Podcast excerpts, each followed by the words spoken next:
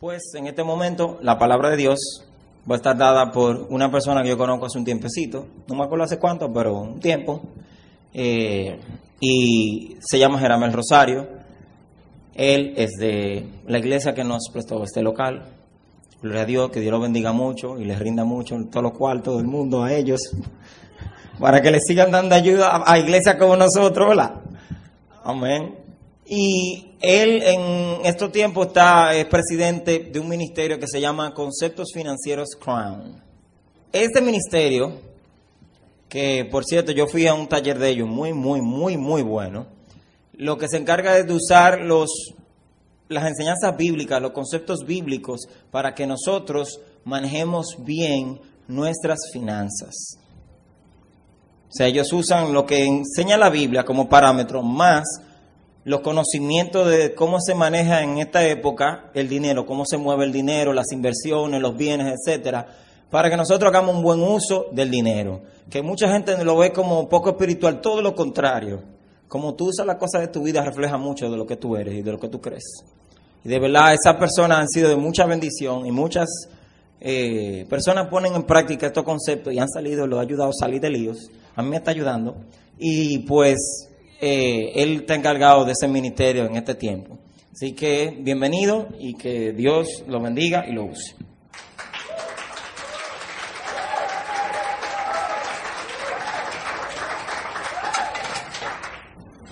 Buenas noches jóvenes, ¿cómo están? Muy bien. Hoy vamos a enseñarle a ustedes cómo hacerse rico.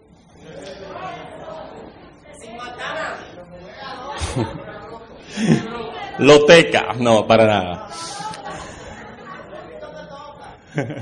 Loteca te toca, ¿eh? Bien, como dice el hermano, mi nombre es Jeramel Rosario y de hace un tiempo para acá estoy, eh, Dios me ha permitido dirigir este ministerio y lo que enseñamos, él dio una excelente explicación de lo que hace este ministerio, es enseñar y orientar a las personas, sobre todo a los creyentes, en el manejo de sus finanzas personales. Ahora, yo pudiera hablar muchísimo tiempo aquí acerca de este tema. Y hay algo muy importante que yo tengo que decir porque lo he visto en la experiencia, en el tiempo y como, como, como dice el hermano que me presentó, ah, nos conocemos de hace mucho, yo conozco eh, parte de su familia y amigos que él conoce y, y ya tenemos mucho tiempo en este camino, hermano. Y miren, déjame poner esto aquí.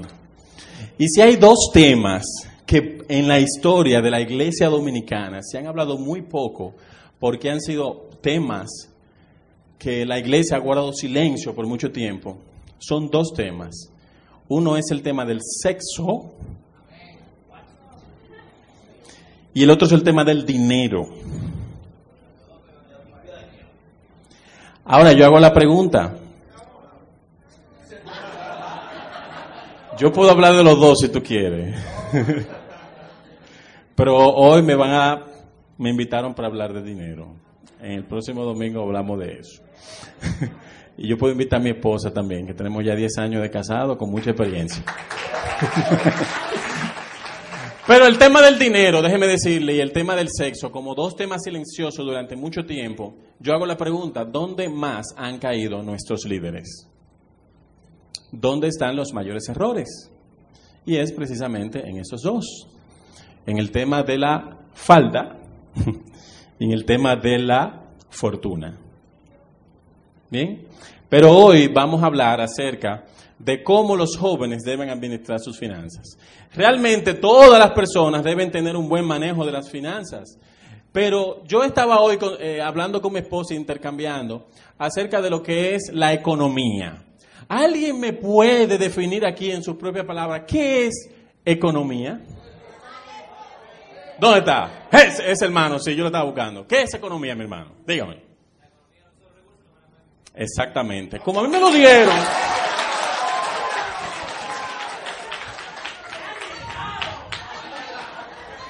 Ya que tú sabes mucho, ya que tú sabes mucho, como me lo enseñaron a mí en la maestría en alta gerencia en Intec, te voy a decir lo que es economía y a todos ustedes, enriqueciendo lo que él dijo porque está demasiado bueno. Es precisamente la administración de los bienes escasos. cuando los bienes son escasos, entonces debemos aplicar la economía. Y yo me pregunto, cuando hay mucho, ¿estamos aplicando economía? No, no estamos aplicando economía. Entonces, por lo que está pasando ahora en Estados Unidos, por ejemplo, es precisamente que ellos nunca aplicaron esa tal economía. Ahora la están aplicando porque no hay. No hay. Cuando en su casa compra un saco de arroz, dice, dale para allá que hay un saco. Pero cuando queda un chin, dice, ay, espérate, dale el paso. Entonces ahí estamos aplicando economía. Pero mientras hay mucho, no aplicamos esa tal economía. Entonces, hoy vamos a hablar de este tema. ¿Por qué es tan importante este tema del dinero? ¿Qué nos enseña la palabra de Dios? La palabra de Dios nos enseña que la raíz de todos los males es el dinero. ¿Verdad que sí? Pero eso es lo que dice la Biblia. El amor al dinero. Y vuelvo y repito, ¿qué pasó con aquellos líderes que cayeron, que amaron el dinero? Y el mismo Timoteo, y Pablo lo dice en Timoteo, que muchos se desviaron y siguieron a las riquezas. Entonces, la palabra de Dios dice que la raíz de todos los males es el amor al dinero. Y yo quiero decirte, joven, hoy en día, que estamos teniendo un engaño demasiado fuerte y claro de toda la publicidad que nos rodea en cuanto a este tema. Hoy vamos a ver algunas frasecitas que le van a gustar a ustedes y vamos a ver qué vamos a aprender de ello. Vamos a ver que no hubo un tiempo eh, en la historia que yo sé que ustedes hicieron, que, vamos a ver, ¿cuándo, hicieron octavo aquí? ¿Quién no lo hizo el octavo? Puede ser que pasó de séptimo a primero bachillerato, o sea, puede ser también, ¿verdad? O que lo hizo en verano. Bueno, pero ¿qué resulta? Que en la historia nos hablaron acerca de las cruzadas. ¿Oyeron las cruzadas?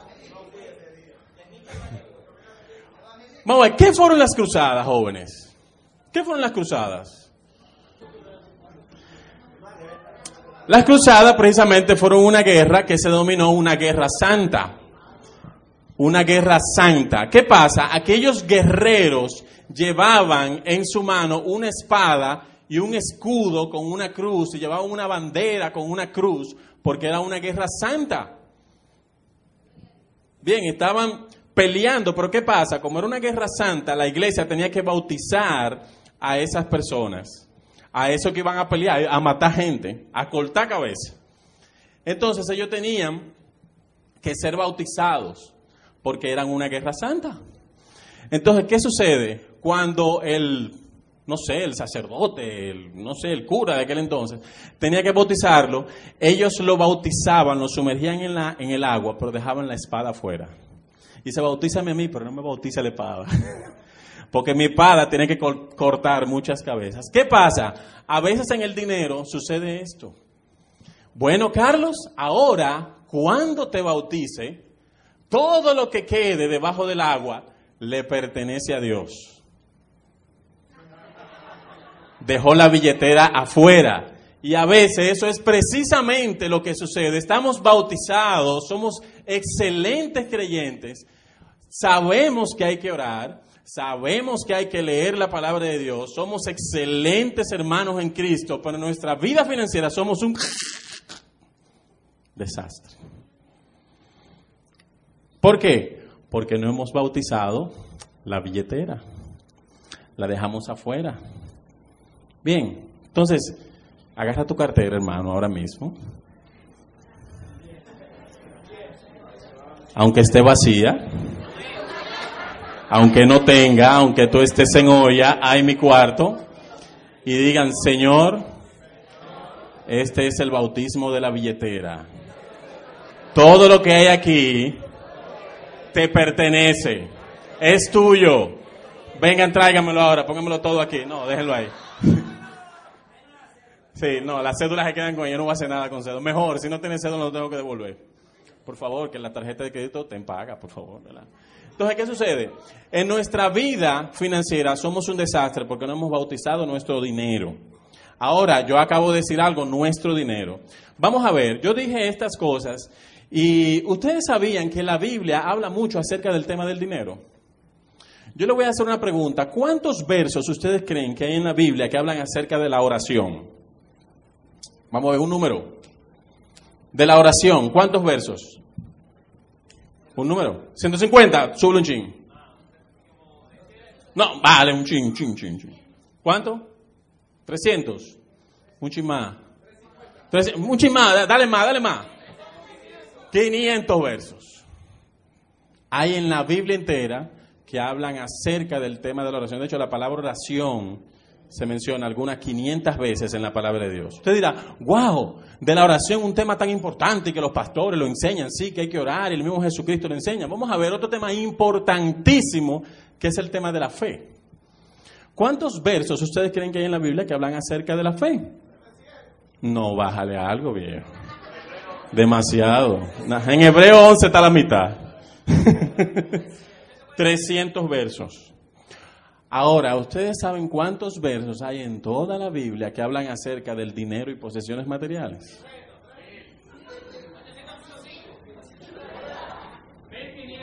Duplícalo. Hay más de 2.350 versos que hablan acerca del dinero y posesiones materiales. Ahora, vuelvo y digo, un tema poco hablado. Ustedes son privilegiados, que ustedes son quizás parte del 1% de la población mundial que le está llegando este tema en las iglesias. Entonces, ¿qué quiere decir eso? Que la Biblia habla mucho acerca de este tema. Es como tú ir por la carretera y ver una señal que dice, cuidado, peligro, hay avance, hay peligro más allá. Es como una señal que nos está diciendo en la palabra de Dios que el dinero puede competir con el señorío de Jesucristo en nuestra vida. Entonces vamos a avanzar algo. Vamos a ver unas estadísticas de los jóvenes, de los jóvenes acerca del manejo de sus finanzas. En el año 2002, los estudiantes universitarios que usaron sus tarjetas de crédito para su educación eran dueños de una deuda promedio de 3.400 dólares. Vamos a ver. ¿Cuántos tienen deudas aquí? Levanten la mano. Yo hago la pregunta abiertamente, porque la mayoría de la gente tiene deuda. Pero yo no digo deuda en el banco, yo digo deuda con su mamá, con su hermano, con su primo, con cual sea. En el colmado, en donde sea, con la tarjeta. Eso es una deuda. Casi todo el mundo tiene deuda. Aquí hay una chulería, hermano. ¿Usted sabe qué? Hay universidades que te dan el título y una tarjeta de crédito. Yo creo que, lo puedo mencionar, pero yo creo que en la Pucamaima te dan una, el título y una tarjeta de crédito. A ti no te la dieron. Porque tú tienes, viejo, tú tienes, a ti no hay que dártela. Vamos a ver. Un artículo de Washington Post reveló que el mayor éxito de mercadeo de las compañías de tarjetas de crédito ha sido persuadir a los jóvenes de que la única forma de establecer crédito es a través del uso de las tarjetas. O sea, ellos están diciendo que para nosotros activar la economía con ese nuevo profesional que acaba de insertarse a la sociedad, vamos a darle una tarjeta de crédito para que empiece a engancharse y a manejar problemas serios. La edad promedio en que los jóvenes asumen una deuda de crédito es a los 19 años. Aquí puede ser menor, aquí a los 17 años ya un joven tiene deuda. Pero el mayor número de, endeudamiento de las personas está cuando termina la universidad o cuando se casa. ¿Por qué cuando se casa? Porque empiezan a asumir una serie de deudas y dicen, bueno, mi amor, nos vamos a casar y no hay nada. Pues no te apures, que el dinero está hecho. el dinero está hecho. Eso lo resolvemos fácil, nada más hay que ir ahí, ¿a dónde? A, a Ray Mueble. Ahí te lo dan todo fiado y sin interés a 10 meses sin interés. Y esa es la realidad. Entonces vivimos en una situación de matrimonio en que no disfrutamos los primeros meses porque estamos pensando, llegamos a la casa y que wow, llegué a la casa, yo la debo. Los muebles, wow, yo la debo. La nevera, ay mi madre, hay que pagarla. Y la estufa, ay Dios mío, la televisión, ya se la llevaron. Y esa es la realidad. Y la deuda de los graduandos promedia un poco más de 20 mil dólares entre préstamos y tarjetas de crédito. Eso es una realidad que se está viviendo. Entonces, no vamos a caer en ese gancho que nos promueve la publicidad, los bancos, todo eso. Y nosotros siempre decimos, no, porque esos bancos son unos ladronazos, pero en cierto sentido, uno que se deja engañar de ellos. Porque es verdad, porque un robo a mano, a mano desarmada. Tú sabes que te van a engañar y tú como quieras te metes. Entonces, ¿quién es inteligente? ¿Ellos o nosotros? Nadie dice nada. Una dura realidad también es esta. El divorcio, causa o consecuencia de un problema. Vamos a ver. Mucha gente dice que hay un problema que se llama divorcio, pero el divorcio no es un problema. El divorcio no es un problema. El divorcio es una consecuencia de un problema. Y ese problema puede ser el dinero. Entre las cinco causas principales de divorcio está el problema financiero. Y yo les voy a retar a ustedes aquí. De todas las conversaciones que ustedes tienen cotidianamente con cualquier persona, piensen en las cinco primeras. Una de ellas tiene que ver con dinero. Una de ellas tiene que ver con dinero. ¿Qué? Por ejemplo, bueno, tengo que pagar, tengo que pagar la universidad, tengo que echarle gasolina al carro. No, no tengo para ir. Mira, vamos para allá. No, yo no voy, porque no tengo cuarto. No, pero yo te pago. Ay, no, tú sabes que yo no entro en eso. Si yo no tengo cuarto, yo me quedo en mi casa. Así es, porque yo no salgo sin cuarto. Ah, pues si no tienes, te fuñiste, ¿verdad? Entonces, es una realidad. El divorcio está causando muchos problemas, o el divorcio es una consecuencia de un problema que puede ser el problema financiero. Dice aquí que el 56% de los divorcios es por problemas en las finanzas en el matrimonio. El 56% de los divorcios. O sea, estamos hablando de una cifra bien alta. Y otros autores dicen que no es exactamente el divorcio, es que uno dentro de los temas que salen a relucir en cualquier discusión de pareja está el tema financiero. Puede ser que sí. Yo no sé cuántos de los que están, de los que están aquí están casados, pero ninguno me puede dejar mentir. El problema entre las conversaciones y los pleitos en el hogar, muchos de ellos tienen que ver con el problema financiero. que, pero ven acá, y no quedamos que tú ibas a pagar la luz, pero mira, ya la cortaron. Ah, bueno, pero que yo pensé que tú le ibas a pagar. No, pero yo te dije, sí, pero tú te... Y ahí empieza el problema. Ah, ¿qué? Pagamos la luz, entonces vamos a hacer... Ah". O, por ejemplo, eh, el esposo que le tiene una tarjeta de crédito a su esposa.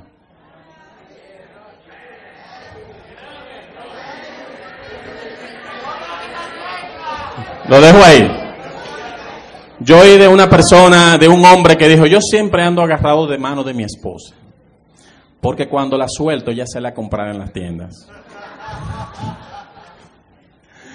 Entonces el 56% de los divorcios es por este problema el problema financiero. Esta realidad lamentablemente está presente en las iglesias. En las iglesias está sucediendo mucho esto, que hay muchos divorcios porque hay problemas financieros en la iglesia, como que el dinero, el tema del dinero toca a todo el mundo. Y una vez se le preguntó a una ama de, a una ama de casa, bueno, ¿y qué usted me puede decir de su vida financiera? que bueno, yo no tengo nada que decir porque yo no gano dinero, yo no trabajo, que por eso estás. O sea, todos gastamos, aunque no todos ganemos. Al que no le entra un dinerito, ese está mal, está peor que el que le entra, porque está gastando. Como que tú tengas un invitado en la casa y mira, ven aquí a pasarte una semana, eh, ven, pero después que pasan ya el séptimo dice, mira, ya. Y entonces, ¿qué pasa? Yo no veo, no veo producción. no veo producción, ¿qué es lo que está pasando? Entonces esta realidad es verdad que está presente. La mayoría de los creyentes manejan sus finanzas igual o peor que los no creyentes. Y estos son unas estadísticas reales que se hicieron a cristianos que iban por lo menos una vez a la semana a la iglesia. Cristianos que iban por lo menos una vez a la semana a la iglesia. Ese era el principal requisito para participar en esa encuesta. Y el resultado dio que ellos manejaban sus finanzas igual o peor que los no creyentes. Gracias. Manejaban sus finanzas igual o peor. Entonces usted dirá, pero nosotros tenemos la palabra de Dios y decimos que conocemos mucho. ¿Y cómo es que vamos a manejar nuestro dinero? ¿Cómo es que vamos a, tener problemas en el manejo de nuestro dinero? Eso tiene que ver con muchas filosofías y corrientes que se han metido en la iglesia, que son pura basura, que lo que enseñan y dicen que porque tú eres creyente, tienes que confiar plenamente en Dios, que aunque tú te metes en lío, Él te va a pagar tu deuda. ¿Y qué, qué, qué, qué, qué problema, qué, qué ideología es esa? Cuando la palabra de Dios dice que todo mayordomo debe ser hallado fiel, que yo debo saber administrar el dinero. Eso es lo que dice la palabra de Dios. La palabra de Dios me está diciendo que confía en Dios, métete en todos los líos que Él te va a sacar, no te apures. Pero a veces vivimos de esa manera y esa no es la manera correcta en la que debemos de vivir. Vamos a ver. Fausto, cuando se casó,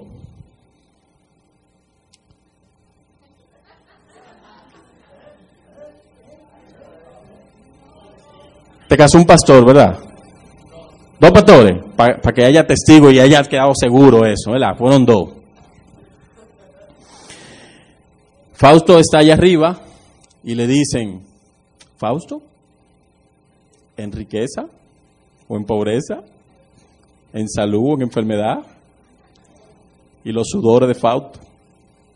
Corriendo y que bueno, eso es un voto matrimonial. Y al final, a Fausto le decían, y a su esposa, hasta que la muerte los separe. Oigan cómo estamos viviendo hoy en día. En riqueza y en pobreza, en salud o enfermedad, hasta que la deuda los separe. Parece ser que este es el patrón que hemos adoptado y que se está adoptando en la sociedad de hoy, que es hasta que la deuda los separe y la deuda está separando muchos matrimonios. Muchos matrimonios están separando la deuda. Y joven, si todavía no te has casado, cásate sin nada o ahorra, pero cásate, lo primero que te voy a decir. Porque yo tengo testimonio de eso, de que si tú te casas sin nada, pero bien planificado, te puede ir bien. Qué bueno que mi esposa está aquí, que llegó ahorita. Porque cuando nosotros nos íbamos a casar, yo tenía un miedo terrible de que, bueno, pero yo no tengo nada. Yo no tengo ni en qué caerme muerto. Y un pastor me dijo a mí, que mira, mi hijo, tú tienes lo principal. Tú tienes la mujer ahí. tú tienes la mujer, tú tienes más de la mitad. yo, pero ¿cómo es eso? Sí. Entonces, si tú te vas a casar, no te metes, no te empieces a estar metiéndote en deuda y en problemas y en lío, que después no vas a disfrutar tu matrimonio. Yo me quedé pensando que, oye, sí, pero es verdad. Sí, es verdad. Entonces empezamos a hacer una serie de ajustes en nuestra vida financiera y nos casamos y tenemos 10 años y no tenemos deuda. A excepción de una sola, que es la, una deuda inteligente, que es aquella que te da mayor valor por lo que tú la compraste, que es una casa. Pero después de eso no tenemos ninguna otra, ¿verdad, mi amor? ¿Tienes alguna deudita por en el colmado o algo así, verdad que no? Nada de eso, ¿verdad que no? Excelente. no, no, ¿qué pasa? Salón de belleza, ¿no? ¿Verdad? Bueno, ok.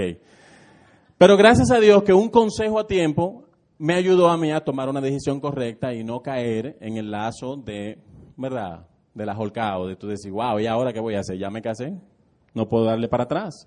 Entonces vamos a ver otro, algo más. La realidad es que no estamos solos para enfrentar el asunto del dinero. La palabra de Dios es una guía, es una lámpara a nuestros pies, dice la palabra de Dios. Y vamos a ver qué podemos aprender. En primer lugar, Dios tiene una responsabilidad y nosotros tenemos otra. Dios tiene una responsabilidad y nosotros tenemos otra. Vamos a ver. Eh, ah, ¿De quién es eso? ¿Eso? Tuyo, ¿verdad? No de tu hermana, ni mucho menos, ¿verdad que no?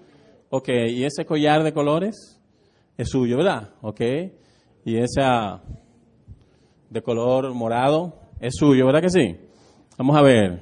¿Y qué más? Esos lentes. La peluca tuya, sí. Gracias a Dios que es tuya, pues nadie le usa. Eh, nadie la quiere. Vamos a ver. Entonces, todo eso que ustedes tienen es de ustedes. Todo lo que ustedes tienen, su... Vamos a ver, levante la cartera, mujeres. Todo eso es de ustedes, ¿verdad que sí? Digan, ¿esto es? Ah, muy bien, qué bien soy yo. Vamos a ver si es verdad eso. ¿Qué dice la palabra de Dios? En la parte de Dios, Él tiene una responsabilidad y Él tiene algo. Lo primero es que Dios es el dueño. ¿Qué dice el Salmo 24.1? De Jehová es la tierra.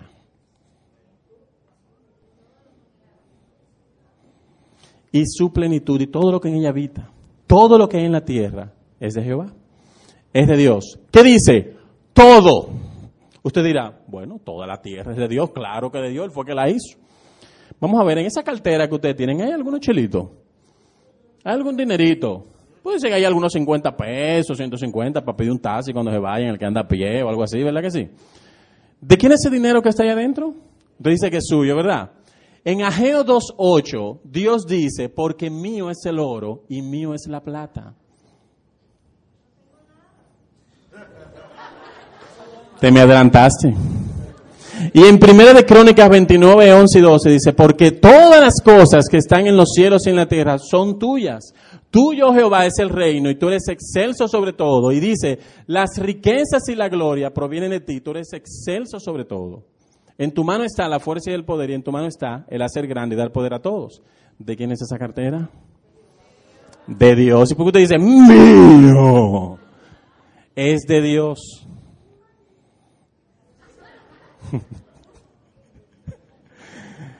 Todo lo que usted tiene es de Dios. Ese abriguito verde bonito, ese collar es de Dios, todo eso no es suyo, mi hermano. No que lo devuelvan ahora, quédense con él. No lo devuelvan, que Dios no lo quiere ahora.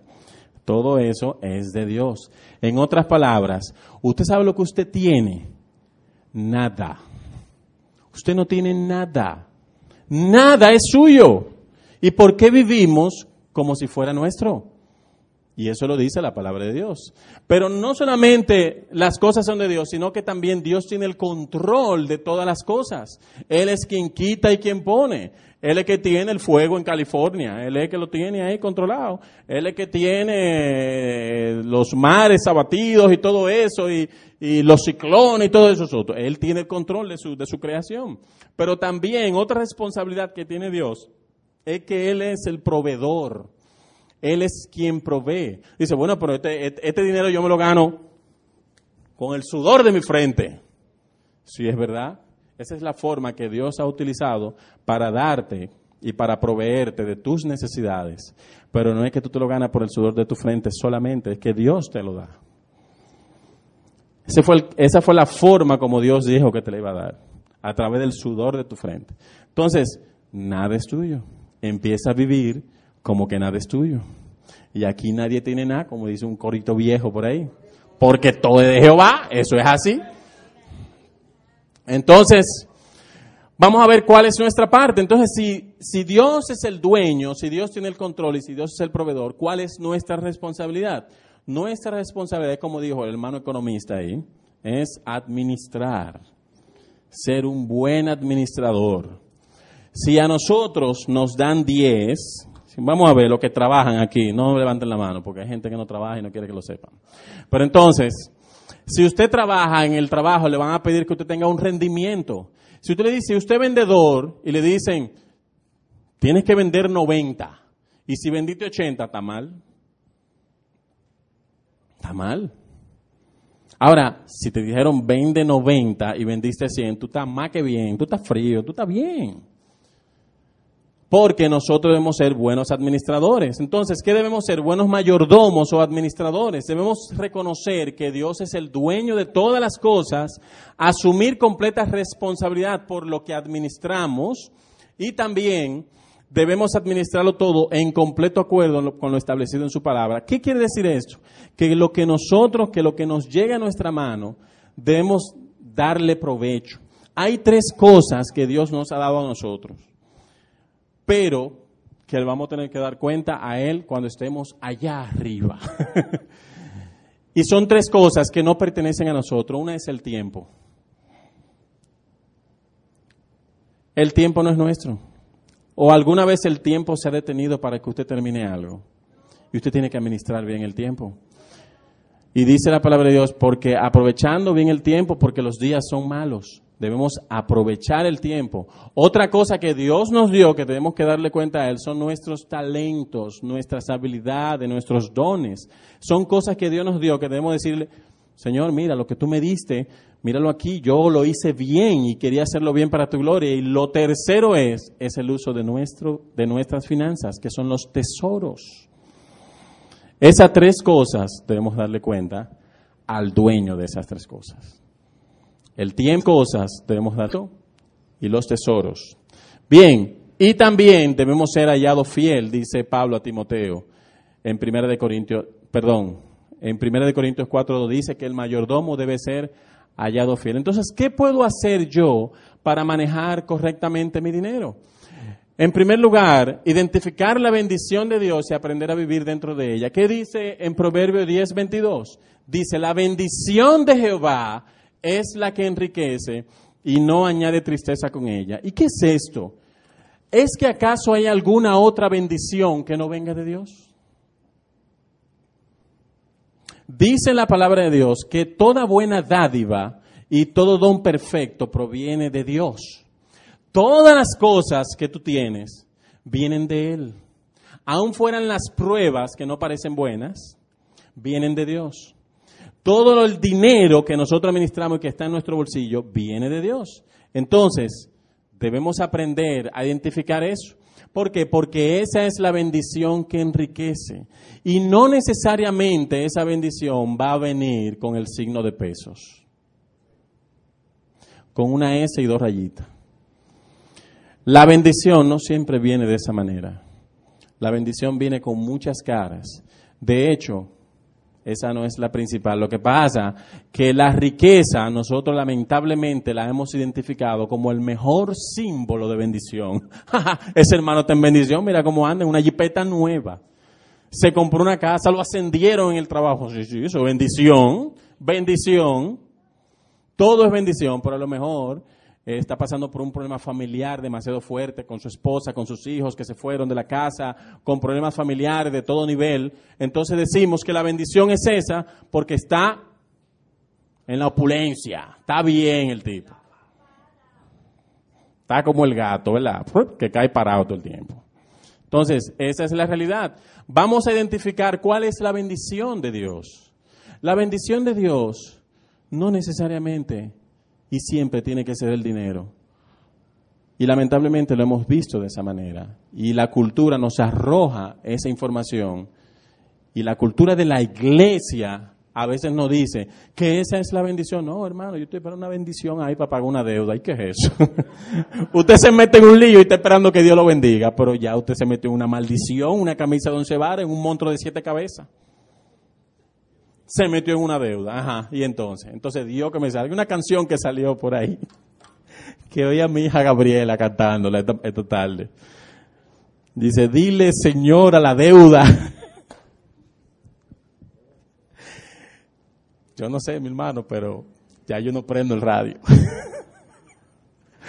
ok, requisitos. Otros requisitos son transferir nuestras propiedades a Dios. Dice, el que confía en sus riquezas caerá el que confía en sus riquezas va a caer. Entonces, todo esto que nosotros decimos que es nuestro, vamos a hacer un acto simbólico y vamos a decirle, Señor, yo pensé por mucho tiempo que todo esto era mío, te lo transfiero a ti, que eres el verdadero dueño. Empieza a practicar eso y su vida va a cambiar de una manera u otra. Sus preocupaciones van a ser menos. Imagínense usted venir a la iglesia sin deuda. ¿Cuántos problemas se libra el pastor y cuántas horas de consejería se librará, a él? Porque recientemente recibí una notificación de una persona que decía, entre las consultas de consejería, eso fue un psicólogo familiar de aquí del país, me dijo, tres por lo menos tienen que ver con problemas financieros de cada cinco. Entonces, el que confía en sus riquezas caerá. ¿Qué sigue diciendo? Aceptar la dirección de Dios. ¿Y qué es esto? Obedecer. Dice Proverbio 3.5, fíjate de Jehová con todo tu corazón y no te apoyes en tu propia prudencia. A veces decimos, bueno, no, yo, si yo estoy bien, si tengo un trabajo, si yo estoy ganando dinero, no tengo de qué preocuparme, pero cuando pierdo el trabajo, ahí empiezan las preocupaciones. Y entonces empiezo a decir, ven acá, pero ¿y qué pasó? Yo estaba bien. Bueno, nunca ahorré, nunca hice las cosas que debía hacer con la administración financiera. Y vamos a ir rapidito para terminar. Entonces, algo que debemos decir, ¿para qué Dios me da el dinero entonces si es de Él? En primer lugar, Dios te da el dinero para tres cosas. Primero para dar, porque no es tuyo, tú lo tienes que dar más para adelante, déjame decirte. Tú tienes que darlo, entonces empieza a pedirle al otro, eso no es tuyo, dámelo, ven aquí, bendice a tu hermano, este bolsillo. Para ahorrar y para gastar. En su presupuesto usted puede hacer esto, empiece a hacer una clasificación. ¿A quién yo le voy a dar? Bueno, le voy a dar a la iglesia, le voy a dar el círculo para que siga evangelizando, ¿verdad? Y, llevando la obra, le voy a dar a las personas que no tienen, eh, al orfanato tal, todo eso. Usted puede clasificar eso, pero también usted tiene que ahorrar. Ahora yo pregunto, ¿cuál es la mejor forma de ahorrar? La mejor forma de ahorrar es la, dice el hermano, un SAM, pero está muy bien un san, eso está bien, un san evangélico, ¿verdad? La mejor forma de ahorrar que nos enseñan a nosotros es guardando. Y a su abuela, cada vez que usted le pedía, ella hacía así. Toma, mi hijo, ve, cómprate lo que tú quieras. la abuela siempre hacía así. Yo tenía a mi abuela y me decía, abuela, ojo, mi hijo, ¿cómo tú estás? Mira,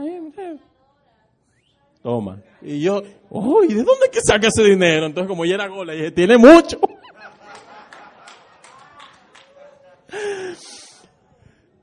La mejor forma de ahorrar es guardando, pero la otra mejor forma es gastando menos. Y esa es la parte más difícil, gastar menos. Bien, entonces vamos a ir rapidito. Y la tercera forma es gastar, pero no para gastar como loco, es para gastar controladamente. Entonces, dice este refrán, la gente gasta dinero que no tiene para comprar cosas que no necesita para sorprender a gente que le desagrada.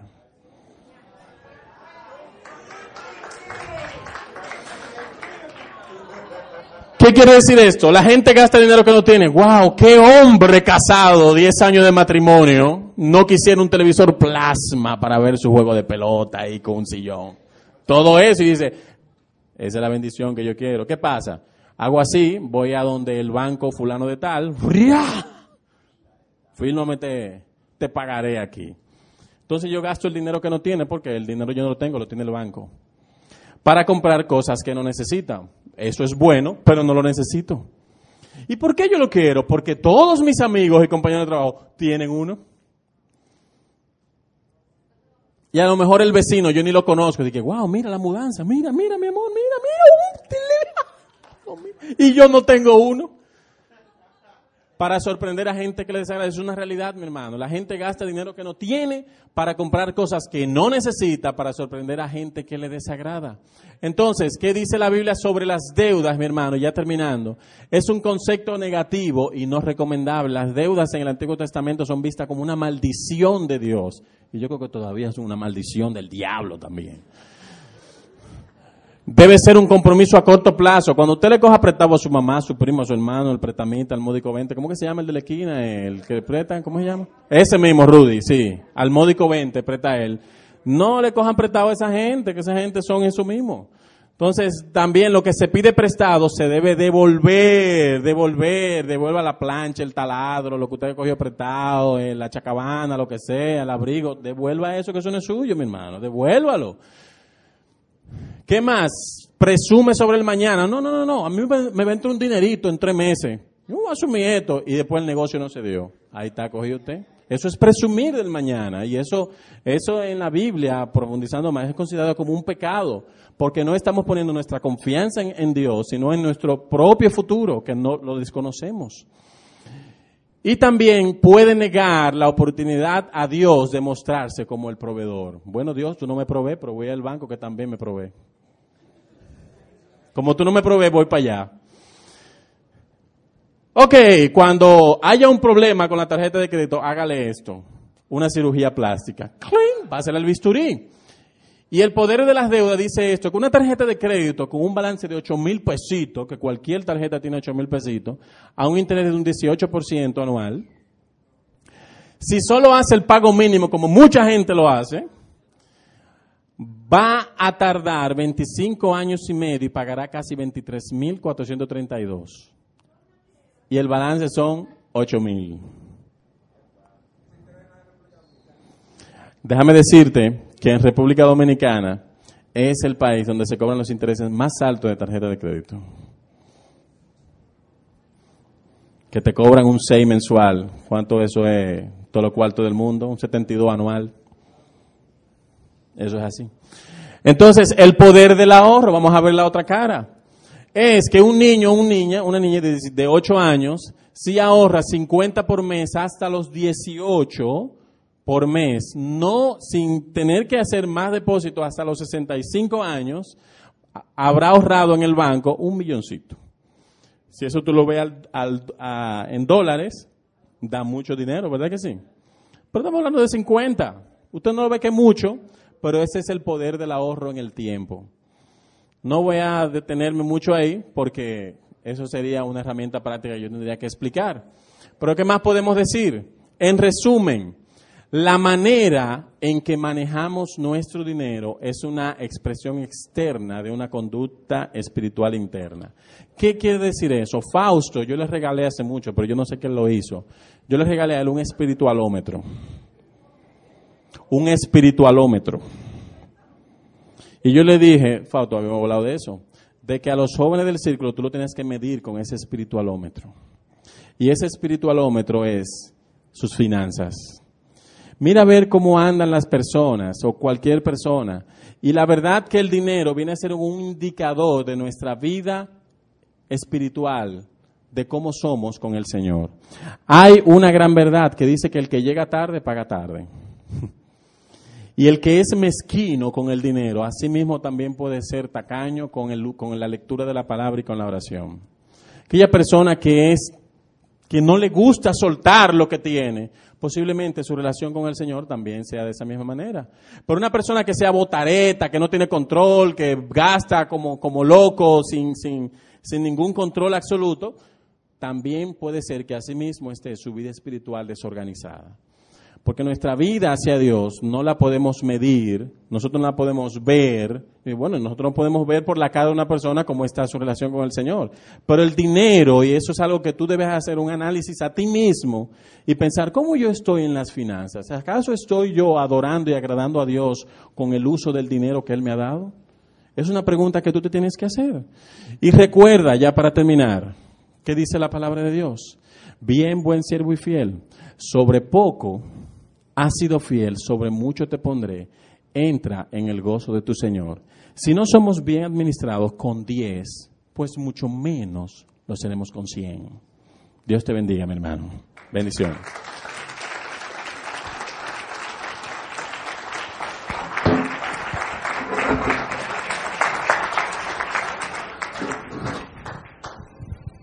Gracias. Mientras el grupo de adoración pasa, eh, Ahora me toca a mí, no mentira. Yo quiero que oremos. El tema del dinero es sumamente ofensivo. Porque como nosotros manejamos el dinero es muy personal. Y, yo he visto gente que se han ido de iglesia simplemente por ese tema que se trata. Y uno de los pecados más grandes de la iglesia actual es amar el dinero. Es decirle a la gente, Dale 100 pesos a Dios y Dios te va a dar mil. Eso es mentira. Pero sí, eh, todo lo que ha dicho Jeramel en, en esta noche, lo que Dios toma en cuenta es cómo tú lo administras, a quién tú le das. Y si tú tomas en cuenta también que Él es el que suple y Él es el que da. Amén. Y yo quiero que inclinemos nuestros rostros en esta noche. Le voy a pedir al grupo de oración que pase. Gracias. Y que presentemos a Dios nuestras finanzas. Muchísima gente, más del 50% de la gente aquí levantó la mano que tiene deudas. Hay algunos que están recién casados en esta iglesia y quizá no tienen deudas, pero se preguntan qué va a pasar mañana o qué va a pasar la próxima semana. Hay también algunos de nosotros que no tenemos trabajo, pero debemos mucho. Y hay otros de nosotros que tenemos trabajo, pero lo que tenemos no nos da. Y la solución no simplemente está en, pedirle al Señor que acabe nuestras deudas. Como ha dicho Jeramel en esta noche, la solución está en pedirle al Señor que cambie la actitud de nuestro corazón hacia el dinero y hacia cómo lo manejamos. Que dejemos el consumismo y que gastemos solamente para lo que necesitamos. Y que hasta donde ganamos se sabe si es posible comprar lo que nosotros queremos. Así que en un tiempito de silencio, presenta tu- tus finanzas al Señor.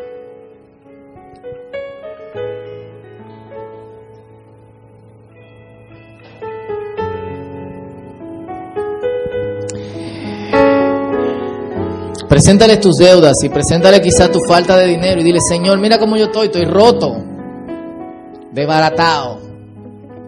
Si ha sido por culpa de tu mal manejo, quizás tenías un trabajo y estabas contando con que ese trabajo en, algún punto eh, te proveyera para ciertas cosas y de repente lo perdiste. Dile al Señor, Señor, en el nombre de Jesús, yo te pido que tú cambies mi actitud, tú cambies la actitud de mi corazón hacia como yo manejo el dinero, Padre Santo. Padre, perdónanos porque muchas veces nosotros nos manejamos en la forma en que gastamos, Señor, igual que aquellos que no te conocen. Padre, perdónanos porque no damos, Señor. Y no, no, no que no damos a la iglesia, ni no que no damos al necesitado, Señor. Hay gente en nuestras familias con mucha necesidad, Señor. Hay amigos de nosotros, Señor, pasando muchísimo trabajo. Padre, hay gente en nuestra iglesia que quizás no ha estado aquí en esta noche porque no tiene cuarto para ponerle gasolina al carro o no tiene dinero para el pasaje. En el nombre de Jesús, enséñanos a dar, Padre Santo. Enséñanos a ser buenos administradores de lo que nosotros tenemos, de lo que tú nos has dado. Ayúdanos a reconocer que tú eres el dueño de absolutamente todo. Díselo al Señor, Señor, tú eres el dueño de todo. Tú eres el dueño de todo, Señor. Padre, que en el nombre de Jesús, a partir de esta noche nosotros vayamos a tu palabra y veamos qué tu palabra nos dice sobre cómo administrarnos, sobre cómo pagar rápido nuestras deudas, cómo no endeudarnos otra vez, Señor. Cómo ser generoso, Padre Santo. Y cómo andar caminando por la calle con la increíble sensación de que no somos esclavos de deudas, de que no somos esclavos de dinero, de que no somos esclavos de lo que queremos pero no tenemos.